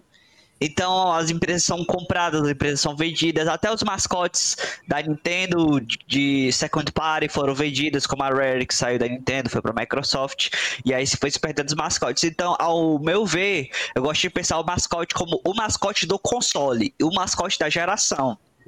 O Eu- que é mais associado à, à empresa, pelo menos naquela época. Pra mim, a Sony sempre tiveram duas empresas que eu sempre olhei, beleza, essas aqui são as empresas que sempre conseguem, tipo assim, posso falar com 10 sonistas, pelo menos 5 conhecem, que é a Naughty Dog, que no PS1 foi o Crash, no PS2 foi ah, Jack Dexter, e Ah. no PS3 foi o Uncharted. Também teve o Last of Us, mas de fato o Uncharted foi o que vingou o primeiro. E Uhum. a Lum e, e Insomniac, Insomniac Insomniac. que, que deu o Spyro, que deu o Ratchet Clank no Nossa. PS2 e pro PlayStation 3 teve, teve alguma coisa, mas eu realmente não estou lembrado. De fato, do PlayStation 3, o que eu mais lembro de- é, o, é a franquia Uncharted do Nathan Drake. Mas para mim, essas duas empresas são as empresas que a Sony teve como mascote do PS1 ao PS3. Após isso, com o PS4, eu acredito que as coisas já ficam muito misturadas, já que tudo que era Mas- também lançado para PlayStation também era lançado para Nintendo, Nintendo Switch recentemente, também para Xbox, para PC. Então isso acabou perdendo muito foco de você ter um mascote associado à companhia e o mascote ele virou uma identidade da empresa de software que faz aquilo. Isso. Ótimo. Considera então do PlayStation, Anderson, o, o Crash e o, e o e o Nathan, é isso? Nathan? Como, como, porque assim, o mascote ele não Com- pode, assim, com não pode ser a empresa, né? Teria que ser o personagem, não é isso? Uhum, Com é. certeza. E, e no caso, ao Crash, eu, eu só me limito a dizer aos Crashes exclusivos do PlayStation da época, praticamente. Ah, Que são o Crash 1, 2 e 3, que não foi relançado para nenhum outro console. Teve o remake, mas eu tô pegando só realmente a parte original, aquele design todo, todo em bloco. E o Nathan Drake, que até hoje só ficou na Sony e tá lá até hoje. Então, pra mim, o, assim, hoje o mascote da Sony é o Nathan Drake. E da Microsoft eu acredito que só existe um. Mesmo. Mas tem vários que foram tentados, mas só existe um. Que é o Master Chief. Anderson, Não, pra mim não, não existe outro. Anderson, eu tava concordando com você, mas mais tarde eu falo no que, que eu discordo com você. É em relação a hoje. Mas, enfim, Mas Certo. o, o cara do, do Gears lá, ele também não é considerado Fênix. um É o... Também. Também. é, né? É, só que Também. Halo eu acho que faz mais sucesso que Gears, não? Faz é mais sucesso, é mais É forte. nível. O Gears é mesmo, é mesmo nível 2. Não, Gears é tão, é tão quanto, mas eu ainda acho Halo maior. Enfim, Daniel. Cara, é, sendo bem sincero, assim, na Microsoft, é, o Master Chief, a série Halo, né, é o grande pontapé da empresa. Teve Halo no Xbox caixão, Halo no Xbox 360, Halo no Xbox One One. e Halo agora do macacão, né? Quer É, dizer, é, você tem Halo para tudo que tem gosto nos, nas quatro plataformas, né? E o Master Chief sempre à frente. Tentaram tirar ele um jogo aí, só que não conseguiram, né? Colocaram um outro bicho lá, é, robô lá, só que não conseguiram. E, e o, o cara do Gears, eu acho que ele só não é tão famoso quanto o Master Chief pelo fato que, digamos assim, é, que o personagem por si só é um brutamonte e só isso. Não é, não é um personagem a mais que você uhum. sente o carisma mais forte. Quanto que o Master Chief O, o Fênix, é que tá falando? é o Fênix, O Marcos Phoenix. Max Fênix. Ele é um cara brutamonte, beleza e tal. É um, é um líder. Só que o, Não tem carisma. O Master Chief, com o capacete, tem mais carisma que, tem mais carisma que o Marcos Fênix. É impressionante. Eu concordo, concordo. Você não vê a face Eu do também cara. concordo. Vem cá, mija aqui, agora. O cara mija. De boa. né? É, Você sente né, a carga dramática do personagem do, do Master Chief ali, bem presente né, nele, né? Agora, eu posso colocar a seguinte coisa, né? Que eu acho que é, o que foi, o que aconteceu na Nintendo e pode ter continuado, não continuou. A Nintendo teve dois mascotes e não foi só o Mario, por exemplo. Não tem nada a ver agora com a pergunta, mas vou colocar no meio. Que foi aquele ex-presidente da Nintendo, né, aquele morenão, O Reggie. o nome dele, o Red, era mascote pra caramba, é um mascote. É verdade, é verdade. Ele era Eu um fiquei, mascote eu mesmo. fiquei muito triste quando ele anunciou que ia sair da Nintendo. Pois é. E Sim. o presidente que morreu. E participava até das lives de vez em quando, já te. O Iwata. Iwata, É. Satoru Iwata, sim. Que ele foi, ti- tipo, ele brincava com o presidente americano nas lives, coisa que esse atual que tem é mais executivo, né? Sim, sim. Mas ele é bem mais empresário, ambos. É. Isso. Agora, na Microsoft tem um cara que, na verdade, ele representa quase todos os gamers. O Spencer. Phil Spencer. Tio Phil. Tio Phil. Muitas, mu- muitas pessoas se identificam com ele mesmo. E você, toda a palestra que ele, esse filho da, esse caba faz, né? Você fica de olho, de olho na camisa dele. A camisa dele já fala que vai falar de uns 10 jogos diferentes. Né? Porque é os easter eggs, né? E na Sony, é, eu acredito assim, no PlayStation 1 a gente teve o Crash, o Crash e o Spyro como dois personagens principais no, no PlayStation 1. No Uhum. PlayStation 2 eu colocaria ali no meio, é, já no final da geração mesmo, o Kratos, Sim. como o grande boom, personagem dele, que também no 3 teve um jogo mais, todo, mas ajudou, né? E ele continuou no 4 com esse de 2017, né? Que saiu em 2018. Sim. E acredito eu que ele vai ser um mascote da versão do PS5, do Uhum. Ragnarok. Ele, ele, o, o- o Kratos, ele tem um peso é, em questão de personalidade que muito outros personagens que a Sony fez até agora não tem. Claro que também você está lá jogando o Kratos é, Thor, eles falando boy 70 bilhões de vezes, Boy. puto, você fica puto com ele e com o filho dele, né? Boy, boy, boy, boy. Amigo, tá bom, deixa, o menino já sabe as coisas, deixa o menino em paz, pelo amor de Deus. Eu, fiquei- eu só, não- eu só não fiquei com mais raiva do que aquela meninazinha lá do Resident Evil 4, lá do Ashley. Hum, Ashley. Ashley, Ashley Meu. Graham.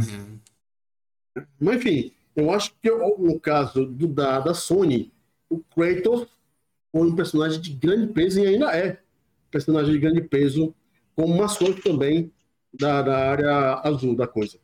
Aham, Verde, a gente tem o Master Chief e tem o Phil Spencer. Na minha Sim. opinião, o Phil Spencer é o cara, é o mascote, é a cara da empresa. Né? E do outro lado, é, a gente tem o Kratos, que é a cara da empresa, por si. Uhum. Eu Nossa, achei bem tem, mais relevante que o tem muita mensagem no YouTube. Terminou, Daniel? Terminei. Ótimo. Muita mensagem no YouTube mesmo. Cadê? Onde foi que a gente parou? Já falamos desse. Kratos é um mascote. Blá, blá, blá, zá, zá, zá. Red tem bons mascotes. O Esquilo Conker, o Banjo-Kazooie e o DK. Aí o Ezequiel falou do Crash, que seria o mascote da Sony, que nem o, o Anderson falou. A Sony tem mais o Crash, o Kratos, o Jack também tem. Faz parte. Microsoft, o Ezequiel tá dizendo que o oficial é, da Microsoft é o Craig, que é o macacão do, do Halo. Só que eu acho mais o Master Chief. Deve tu É perguntou sério isso? qual é o tá mascote do brincando, minigame de pilha. É boa pergunta. Eu diria que é o carrinho do jogo de corrida que não. que é horrível, mas enfim. Ah, e ele concordou com o Anderson que pro PlayStation 1 é o Crash, PlayStation 2 é o Kratos. Me perdi agora. Ele se lembrou do Spyro, que um de vocês falaram aí. Spyro the Dragon. Anderson. Falei. Pois é. Falou também do Rayman. Só que o Rayman eu não associo tanto a PlayStation. Não, o Rayman é Ah, não. sempre foi. É, Ray- Rayman foi multiplataforma. O 2, que foi lançado em vários, foi multiplataforma. O 3 também. Pois É, é. o, Ray, o Rayman é o cara, junto com o Assassino Credo da Ubisoft. É. Sim. Ezequiel lembrou do outro mascote da Sony no PlayStation 3, que é o Sackboy. Sackboy, do É, Little Big Sackboy. Planet, sim. Aí o Ele, ele, foi, ele, ele, ele era um personagem fofinho. É. Débito continua aqui, pois é, penso assim também, apesar de não ter uma regra para mascote, mas realmente colocar os exclusivos marcantes entre os anos de 80, 90 e 2000. O Halo foi mais para o Xbox e PC. E aí o Ezequiel querendo polemizar disse que Gran Turismo era para ser mascote. Era. Não, mas não. Como? O carro. Eu também não, não GT. entendo. Cara, você tem É o 300 milhões de Skyline que vai ser o, o mascote agora. Ah, aí eu vou colocar minha bicicleta como ser mascote de, de sei lá, jogo de, de corrida de bicicleta. O débito falando que o Red era um super mascote e o Ata são emblemáticos, voltado para o empresarial.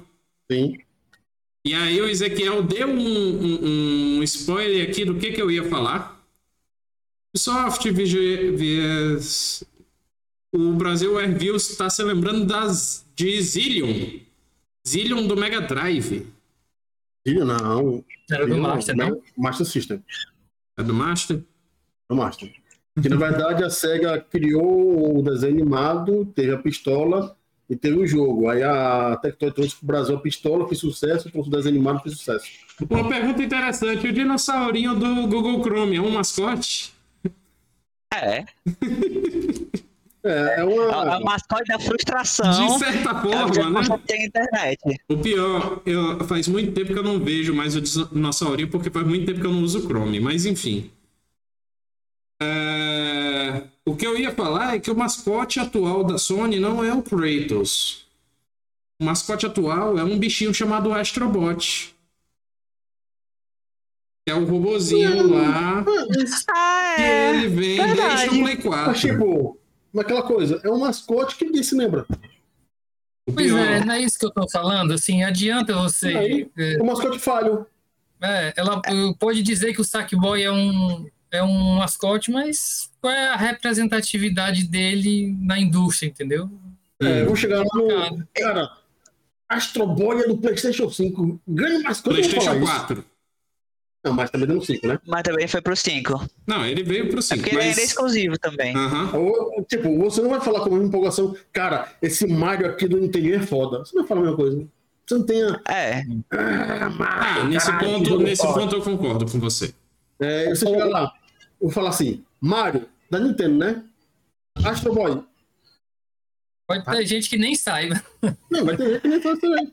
É, o, o Astrobot, ele é um personagem. É a mesma coisa que você dizer que os bis, na época do Wii, é, são mascotes. Hum, sim. Tipo, Hum, Eu, eles, são, eles são avatares. A mascotes eu já, já não digo. é Eu porque, digo o Astrobot. é porque, diferente dos mil, o Astrobot não é personalizável. Não é personalizado, Então ele mas não é esse. um, um avatar. E sem, e sem contar que sabe o que que você pode falar? Isso aí, ó. Você chega assim no meio o pessoal tá lá falando de, jogo, falando de videogame. Você fala Astrobot, você- o pessoal vai confundir com Astroboy. Que nem você fez, né? Que eu ia te corrigir, mas não deu tempo. Tipo, Eu pensei Eu que tinha sido um ato falho, entendeu? Eu que eu conheço não mais o Astroboy do que o Astrobot. Que é o Ainda arrisco. Man. Ainda arrisco dizer que o Astrobot ele é um personagem, ele é um personagem pouco memorável e o mundo que o Astrobot vive é mais interessante do que ele. Eu Justamente acho, porque o mundo que ele vive ele é todo referenciado da Sony. eu acho Aí, que ele ó, ainda ó, vai ó, ser mais lembrado. Mas enfim. Cara, o Ezequiel, o Ezequiel tá colocando ser. o nicho do nicho do nicho. Jogou o Exato. pro PlayStation 5. Porra, cara. Exato. 5. Isso é nicho, é uma uma pessoa que jogou. É, se ele falou do VR, ele tá errado. Porque o Astrobot é a track demo do, do PlayStation 5. cinco. Sim. Não necessariamente precisa do VR, mas enfim. também. É, mas- desculpa, é porque ele, ele só tem dois jogos. Mas os dois jogos são poucos conhecidos. Conheço porque É porque os dois são assisti- demo para mostrar a capacidade do console. Cara, Exato. Até, até, até Magical Tutulucum é conhecido que Astrobot. Ele ainda, eu ainda digo que ele não tem uma identidade, ele não tem uma. Ele, tipo assim, ô jogador, tudo bom? Mas ele não. Não tem uma personalidade, ele não tem ainda um carisma. Ele tem ele um é o carinho. Clipper. Ele é o Clipper da... É, ele é um clipper. Pronto. Mas, mas ele é um clipper bem tranquilo. Bem, dito isso, bora para a próxima pergunta. A gente já enrolou bastante nessa. Uhum. Pac-Man poderia ser considerado um mascote de referência para Atari? Daniel, eu acho que você concorda comigo. Pô, mais do que... Assim, mais que um Pac-Man, eu colocaria o, o Pitfall. Pitfall, certamente. É, Esses dois mascotes absolutos da, da Atari, do Atari. Sendo que o Pac-Man é da Namco e o Pitfall é da Activision. pois é, o Pac-Man eu Tem nem associo com o Atari, mas tudo bem. É porque assim, quais são as pessoas que jogaram Atari ou o Pac-Man do- no arcade? Fato. É, realmente. época dos 80. Ezequiel. É, Existiram essas máquinas aqui no Brasil? Existiram. As máquinas. Of... Não, não sabia. não. Né? Piratona, mas. Perguntei pro existiu. Ezequiel se existiu, Eric, Sim. essas máquinas no Brasil. Deve Não, ter existido na Eze- versão Ezequiel- pirata. Ou como diz o Daniel, a versão educativa para estudo. Exatamente. É, o Ezequiel brincava com cartão perfurado, pessoal. Cartão perfurado. Disse que ele tava naquela criação do Pong, naquela, naquele computador gigante lá do, do- no exército lá. É, ele, ele participou do ENIAC lá dos anos 50. Pois Mas, é. cara, eu particularmente não tenho onde, pra onde correr. Pac-Man e o Pitfall, que tem, ele tem um nome completo, o nome dele, não lembro agora, são dois jogos marcantes, são dois personagens que, apesar de ter um negócio amarelo meio redondo e um palito de dente andando no meio da floresta, são marcantes. São, são marcantes. São jogos que é, é, quebravam o paradigma da época de jogo. E aí, eu não sei agora. Joás. Joás. Oba. Eu concordo com o Daniel. Eu acho que o Pitfall acaba, para mim, pelo menos, sendo um pouco mais marcante do que o próprio Pac-Man. Até porque foi um dos primeiros jogos que eu joguei do Atari, né? É, e eu diria que o Pitfall acaba sendo um jogo um pouco mais bem elaborado do que o próprio Pac-Man, no sentido de tem as fases e, e, e mais inimigos, né? Mais obstáculos enfim, é, mas o Pac-Man não deixa de ter a sua representatividade, principalmente porque eu acredito, né? Eu não vivi essa época, mas eu acredito que foi um grande avanço você poder jogar Pac-Man em casa, né? Uhum. Sim. Uh, enquanto você só jogava no, no, no arcade, né? Então, você poder trazer isso para dentro da sua casa, né? Foi um, eu acho que foi muito marcante, né? Na, na época. E, e, e, com certeza é um dos jogos mais lembrados aí mesmo da, da, da, geração, e questão de torneios, né, que também tiveram na ocasião, enfim. Isso, teve torneio. Uhum. É, e, sem, e não pode esquecer que na época dos anos 90, é, para quem era nascido na época, tinha uns 5, 6 anos, teve um desenho animado Pac-Man. Teve, verdade. Ele teve várias representações diferentes de personalidade também. Sim. E, tipo, quando você tem um, um, personagem de videogame que também tem desenho animado americano, é uma demonstração que ele é um personagem popular. É. Ele dá dinheiro.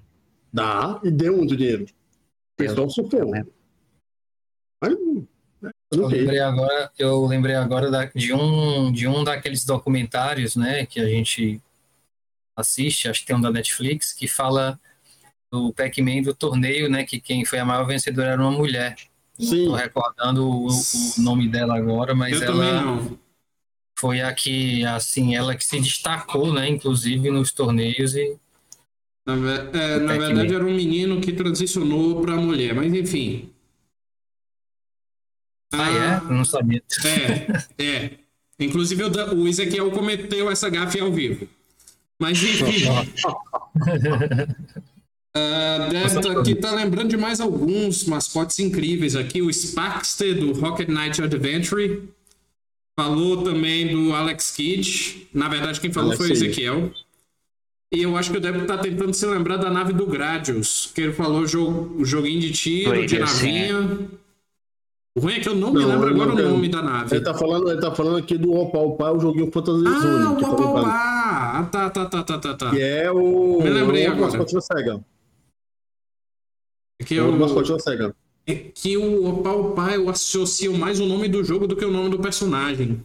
Mas enfim. Uh... Faltou o Anderson. Faltou o Anderson. Foi.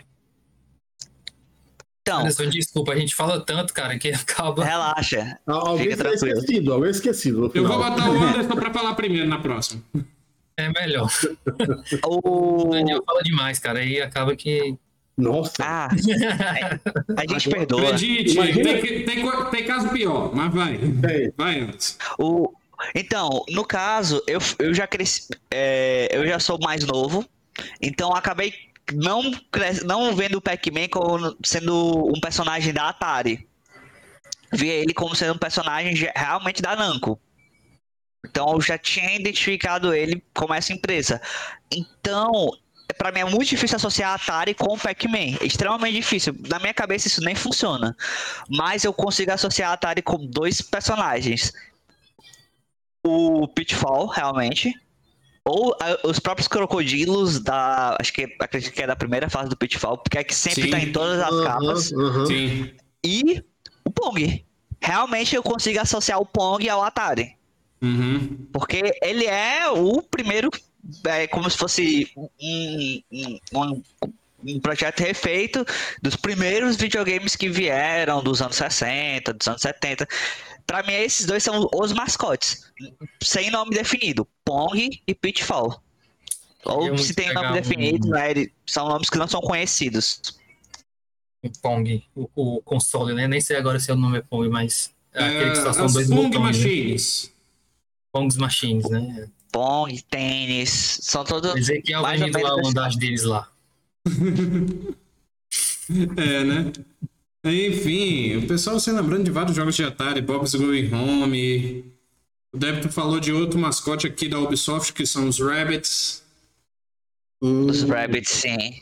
Que reinaram nos anos 2000, de 2005 para E os pouco Rabbits depois. é o outro caso que a gente falou de personagem secundário que vira mascote. Sim. Sim.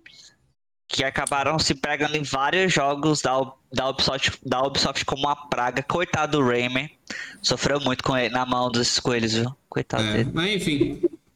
Sofreu. Ah, O que, que eu ia falar? Agora eu esqueci o que, que eu ia comentar em cima, mas enfim. É, realmente, Pac-Man, é, pra mim, não tem cara de Atari. Eu, assim como o Anderson, sou novo.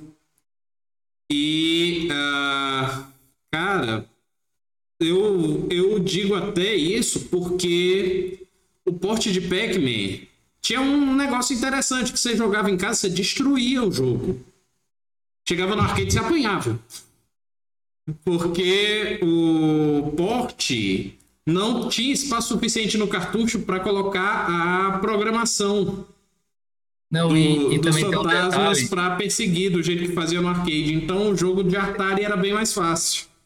Tem um detalhe, Eric, que nesse, nesse mesmo documentário eles explicam que o arcade eles deixavam o nível mais alto para você perder mais fichas. É, entendeu? é o segundo Então- episódio, no caso a gente tá falando do GDLK da Netflix. E aí começa a é falar dos lembro. mods de arcade, que foi Missile Commando, eu acho que eles começaram a fazer isso. Foi Missile Commando e depois foi Pac-Man. Isso. E aí eles colocavam um nível mais alto, né? Aham. Eles modificavam a programação para o jogo ficar mais difícil. E aí, com isso, eles começaram a vender essas máquinas. É bem interessante essa história. Sim. Mas, Enfim, o programa tá longo, então vamos para a pergunta final. Afinal, como ficam os mascotes em suas empresas? Eu quero começar, começar pelo Anderson. Certo. É, para quem ainda não sabe, é, eu sou um fã muito, muito devotado à Nintendo.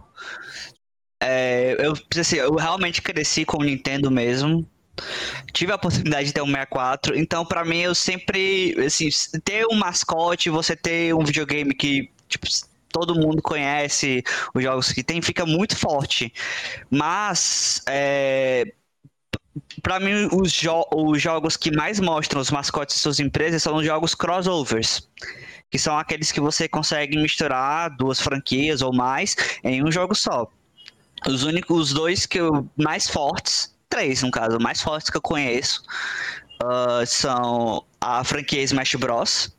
Que hoje já conta com mais de 80 personagens, Né? de, de- de mais de 20 franquias diferentes como personagens jogáveis, né? Isso nem do, do- dos arquivos que tem de baixo e tudo mais, mas como personagens jogáveis são realmente mais de 20 franquias diferentes.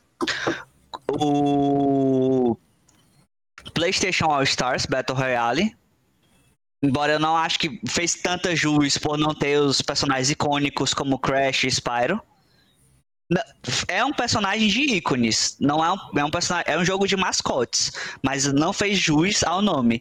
E ao SNK com a franquia King of Fighters, já que praticamente os, os vários personagens da franquia SNK ficavam se misturando entre si e personagens de um jogo acabavam aparecendo em um outro e isso acabava levando o tipo assim isso acabava identificando alguns personagens como mascotes primários e mascotes secundários Uhum. eu, eu, eu gosto muito da associação de- disso, porque realmente fica muito mais fácil você associar o personagem àquela coisa específica. Tem aquele personagem no King of Fighters. Ah, tem esse personagem no Metal Slug. Ah, esse personagem no Metal Slug aparece comemorando no Final Fight. É, E, tu- e tudo isso se associa.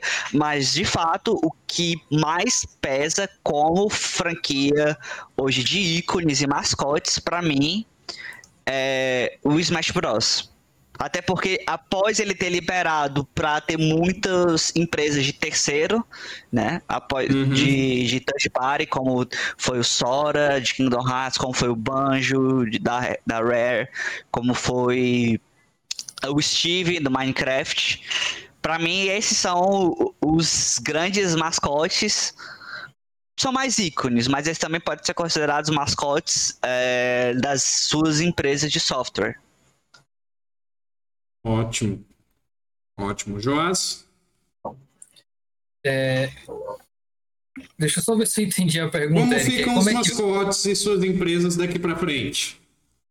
Olha, eu acho que no caso né, da Nintendo, é o que eu falei lá atrás, né?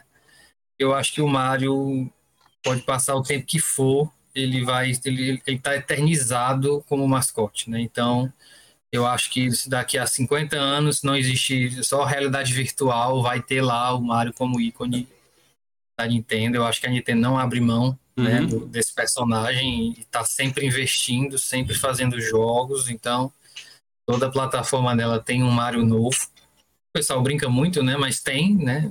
Os Marios, os Zeldas e, e, e, e os Pokémons, né? Sim. Sempre tem um aí de cada. Então eu acho que os mascotes consolidados, que aí eu acho que no caso vai ser só o Mario mesmo, porque é o que eu disse, a Sony e a Microsoft eu não, eu não entendo como mascotes. Né? São personagens, mas assim, que, que estejam mesmo associados, sejam divulgados, e eu acho que, que tenha propagandas no nível que se teve aí do Mario e do Sonic, eu não eu não acredito mesmo que. Então, eu acho que a tendência para essas empresas é acabar pulverizando mesmo aí essas franquias e você não conseguir ter uma identidade única de mascote, né? Assim, aquela identidade mesmo que você tem com Mario, com Sonic, por exemplo. Acaba que vai ficar pulverizado e, e, e sempre nesse sentido, de vários, várias franquias. Né? Mas no caso da Nintendo, eu acho que é, é atemporal mesmo, né? até porque ela, ela, ela não abre mão. É isso. Ótimo. Antes de passar para o Daniel, ler aqui a mensagem do débito que ele mandou. É, que o futuro de Sonic e Mario já são permanentes, personagens icônicos, lendários, difíceis sair. Já o Mario Kart da Nintendo é muito forte. O marketing da Nintendo é muito forte. Pokémon também é outra franquia que fortaleceu. Mais ícones. Para Sony, o Kratos, ele é tipo Tiririca. Some, mas quando volta ninguém esquece. Hum. Mas a mensagem que eu queria passar para o Daniel é que o Débito lembrou de um mascote aqui que o Daniel deve conhecer. Que é o mascote da emulação, o Duck Station. Ah, sim. Verdade, o Patinho, né? É, assim, não cheguei, nunca pensei em imaginar que seria um mascote, né? Pra mim é só um desenho aleatório que a pessoa colocou no modo aleatório, que é o DuckStation, né? Uhum. É... Tirando o cachorro daquele caso aqui também, o mascote das latidas, né? Uhum. É... Cara, o futuro, sinceramente, tirando assim, o Mario e o Sonic, que são personagens atrelados às suas empresas, os outros jogos que vierem, o que, vai, o que vende mais é o nome da franquia. É. Sinceramente, por, por, por, por esse Gran Turismo não tem mascote. Gran Turismo é a marca Gran Turismo. Need for Speed é a marca Need for Speed. É, Call of Duty é a marca Call of Duty. Né? O que vende é a franquia. É, e um grande exemplo disso, por exemplo, é o Far Cry. Far Cry você não tem um personagem contínuo. Cada, cada, cada Far Cry é um personagem diferente. E basicamente é a mesma coisa. É um cara que está no, tá em Fortaleza e vai para Israel e de ter, ter briga em Israel. Não sei para quê, né? Vai lá para arranjar briga, né? Você pode ver que é sempre estrangeiro que vai fazer alguma coisa no país alheio. Quer dizer, encher o saco dos outros, né? É... E eu acho que o que as empresas mais querem não é pegar e investir no personagem. Por isso que, por exemplo, é, o God of War tá fadado até o Kratos sempre. E se matar o Kratos, mata o God of War, a marca. É. Tem é, isso também, né? E, por exemplo, por que, que, o, por que, que no caso o Assassin's Creed ainda tem alguma coisa? Porque eles conseguem inventar personagem mais no passado ainda. Daqui a pouco, Assassin's, Assassin's Creed vai se misturar com Far Cry Primal. É, porque vai ser tempo da pré-história, né? Daqui a pouco vai aparecer a é, dinossauro. Né? Vai ter, dinossauro, vai ter micróbio brigando com Assassin's Creed. Daqui a pouco, né? Quer ser no passado, né? Volta do passado. Ou pode vir os né? Quem sabe? Quem é... sabe? Aí, no caso, beleza.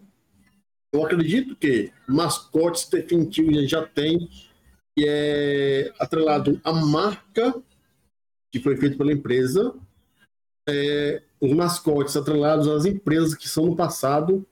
Tanto é que você pode, a gente pode ver tudo que foi lançado recente, de assim, vamos botar de 2005 para cá, coisa recente mesmo, são poucos os casos que você atrela personagem à marca de jogo. A gente pode ver. É, tirando, eu vou botar aqui um exemplo. Tirando Uncharted, que é de PlayStation 3, eu não lembro de nenhum outro jogo da, feito no PlayStation 3 atrelando personagem à marca do, da, do jogo. No Xbox, menos ainda. Você tem um jogo, né? Você tem a venda da marca, você tem a venda da franquia. E acredito que, é, infelizmente, é, não tem espaço para criar mascotes, porque atrelar um mascote a um jogo, e você quiser quer, fazer uma franquia, você pode é, deteriorar a criação, a criação da franquia a mais, porque você não vai poder cortar o mascote depois. É o caso do Street Fighter. A, a Capcom quer tirar o Rio, mas como é que você tira o Rio se ele é o personagem principal? É. é por isso que o Scorpion e o Sub-Zero tem todos os Mortal Kombat. Porque é, a, então, a história do Mortal Kombat é do Liu Kang. Não é, não.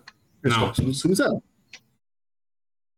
Por mais que não, no Mortal Kombat 3 você tem um Sub-Zero lá sem a roupa a de máscara. Mas é o Sub-Zero. Não tinha o Sub-Zero. Né? Pois é, eu vi até, não sei onde foi, dizendo que era o, era o Scorpion que era o protagonista, digamos assim, o mascote. É, que não é bem um tá. ou outro, mas sim as duas tribos. Mas o, o, o único Dois que teve um jogo solo foi o Sub-Zero, não foi? Não, tem, tem o Jax. Tem. Tem um jogo do Jax também. Tem, é horrível. Mas assim, aqui no caso você tem a. Você, você tem assim a, é a popularidade do personagem. Só que, por mais popular que seja o Sub-Zero, as últimas capas que saiu na, na capa foi o, o Scorpion. Scorpion. E até no próprio filme atual que saiu, né? A história foi do Scorpion. Não foi do Sub-Zero. Quer dizer, é, esse é o problema de você criar um personagem e atrelar o personagem à sua marca. Porque para desatrelar, meu amigo, é um trabalho. É difícil. Futebol, é. Você não consegue. Cara, Já pensou um jogo do Mario sem o Mario, né? É o que tem. Luigi Mansion. Ah, ah é Luigi verdade, Mansion, é Mario Smith. O Wario. O Wario. Você tem o universo do Mario, então o Mario. Você tem referências ao Mario. No Luigi Mansion, é o, Ma... o Luigi tá atrás do Mario. É, e o né? Luigi Mansion é um grande jogo também, né? Aí quer dizer, é, resumindo, vou colocar aqui no resumo. Um grande exemplo de jogo que está atrelado, que dificilmente você vai ter a continuação, não vai ter, e tem que ter personagem, é quando matar todos os deuses lá nórdicos e o Kratos vai ter que avançar. Vai para, sei lá, para para coisa brasileira? Pode vir, vai para mitologia brasileira. Mas tem que trazer o Kratos. Não tem como colocar God of War sem o Kratos. Morreu. É igualzinho um cinema americano, o Velozes Furiosos. Vai fazer o 10. E tá lá o carequinha lá trabalhando 10. É. é. Porque quando Enfim. tiraram ele foi uma treta grande que houve. É, porque não queria fazer, né? Depois que fez o sucesso, ele voltou. Né? Terceiro ou segundo, parece. O quarto. O segundo ele não fez. O fez ele não, não... É o quarto o desafio em Tóquio. O quarto, né? Uhum. Enfim, é, eu acho que o futuro das empresas é criar os jogos sem criar personagens tão marcantes quanto os mascotes que nós temos até hoje. Ótimo, ótimo. Bem, o nosso programa vai acabando por aqui. Muitíssimo obrigado a todos do chat que participaram. O programa não é a mesma coisa sem vocês. Mas um obrigado especial a quem faz o programa comigo, começando por ele, João Santos. Jabá e considerações finais. Opa, pessoal, obrigado tá, pelo convite, obrigado aí a todos, Eric, o Anderson, o Daniel, obrigado aí por, a todos que assistiram, tá? É muito bacana aqui mais uma vez estar tá, participando do programa. E quem quiser me encontrar nas redes sociais, joás.s no Instagram, Joás Santos no Facebook e no LinkedIn eu não ou no LinkedIn, no Twitter eu não tenho. Então, é só esses dois mesmo. E não é porque o cara comprou, não, mas é porque eu, não, eu, eu já não tinha mesmo. Ótimo, ótimo. Bem, muitíssimo obrigado a Anderson Crush. Obrigado por terem me recebido. Eu agradeço, quero agradecer ao Ezequiel pelo convite que ele me fez, que ele lembrou de mim quando, quando veio falar sobre mascotes. Queria agradecer é, a, os que vieram, a, nem que seja só assistir um pouquinho ao meu convite, eu fico realmente muito feliz. Agradeço também a companhia de vocês três, foi bem interessante conversar com vocês. E para quem quiser me acompanhar, eu tô no Instagram como Anderson Crush 14. Então, de vez em quando eu posto algumas coisas em relação a, a jogo por lá. Então, é isso. Ótimo, ótimo. E obrigado a ele, que é a cabeça da comunidade do Mega Drive, Daniel Gomes. Sou eu, que no caso, né, falei mascote é bem interessante ver que, como tudo na vida, eles tiveram seu tempo, né? Igualzinho a fita cassete, vinil, CD, DVD, né, revista de videogame teve seu tempo. É, e eu estou aí no Instagram postando só coisa leve, né? Nada de coisas tristes. Sim. é, tá lá Daniel GFM 1, né? Caso você queira me seguir, você pode seguir pelo Eric, né? Que tem um número mais complicado para achar. Oh. É...